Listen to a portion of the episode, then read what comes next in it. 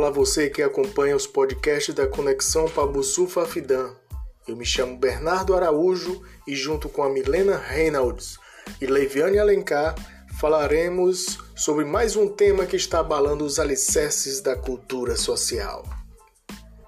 Nós somos estudantes de História da UES e hoje vocês terão o privilégio de ouvir algo muito interessante mas antes, vamos refletir nessa primeira frase: privilégio de ouvir.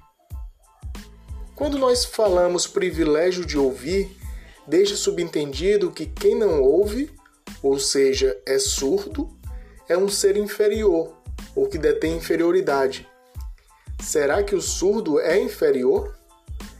Como pensar a cultura surda? Libras, a língua brasileira de sinais. Os espaços de escolarização são pensados para a comunidade surda.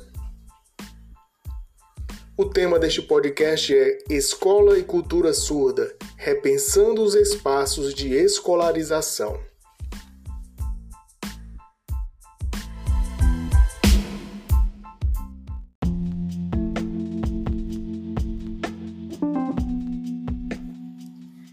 Esse pensamento de olhar para o surdo em uma perspectiva clínica é um pensamento que permeou a história no século XIX e início do século XX, onde o surdo era visto como um sujeito que não oferecia resistência, moralmente incompleto. Mas hoje existe uma ressignificação dessa história. Hoje, graças às lutas da comunidade surda, eles não são vistos como seres inferiores ou incompletos. Hoje são vistos como diferentes. E isso possibilita adentrar no mundo do pensamento cultural do surdo.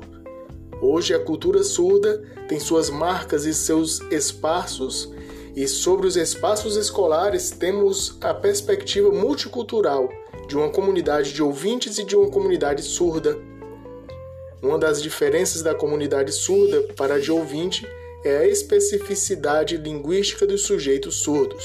Por isso, vamos entender sobre a língua de sinais.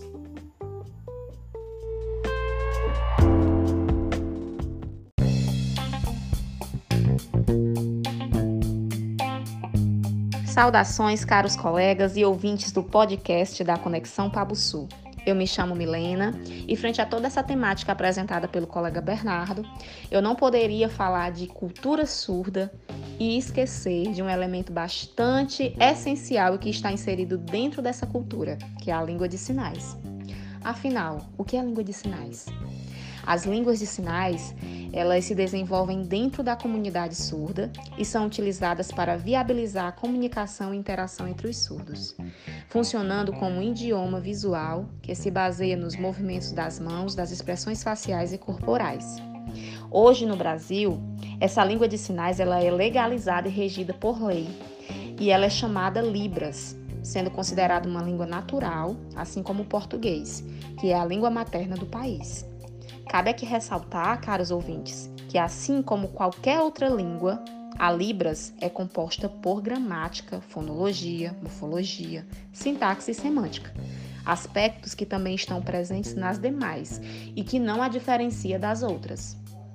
Tal fato deixa em evidência que não podemos jamais cometer o erro de definir a língua de sinais como uma mera linguagem ou conjunto de gestos com as mãos, porque a Libras ela é uma linguagem legalizada e o mais importante, ela legitima a comunidade surda.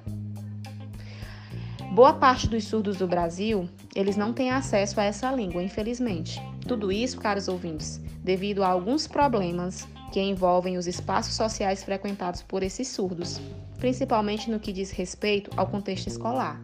E essas questões, elas serão pontuadas no seguinte tópico com a Leiviane.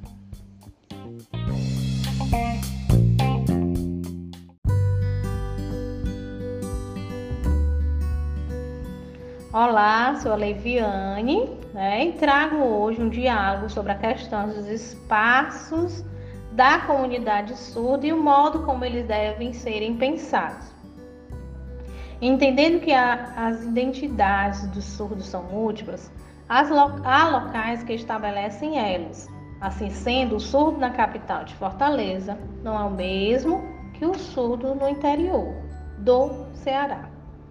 O decreto de número 5626 de 22 de dezembro de 2005 descreve que as pessoas surdas como aqueles que por terem perda auditiva compreendem e interagem com o mundo por meio de experiência, manifestando sua cultura principalmente pelo uso da língua brasileira de sinais, ou seja, Libras. Esse decreto pontua os critérios para efetivação da acessibilidade à comunidade surda. Como bem sabemos, existem inúmeras dificuldades de acesso das pessoas surdas em vários espaços, mas hoje iremos nos deter no âmbito educacional. Apesar de o um crescimento ainda muito tímido quanto à capacitação em Libras ainda há um despreparo na formação acadêmica dos profissionais. Ao longo das lutas e embates da comunidade surda, nota-se que os surdos não pretendem é, receber o mesmo tratamento social que os ouvintes têm. As diferenças fazem dos surdos um grupo cultural peculiar e merecedora de direitos singulares. Sendo assim, a comunidade em geral precisa voltar os olhares para a comunidade surda, entendendo a especificidade desses sujeitos sociais enquanto construtores de uma sociedade.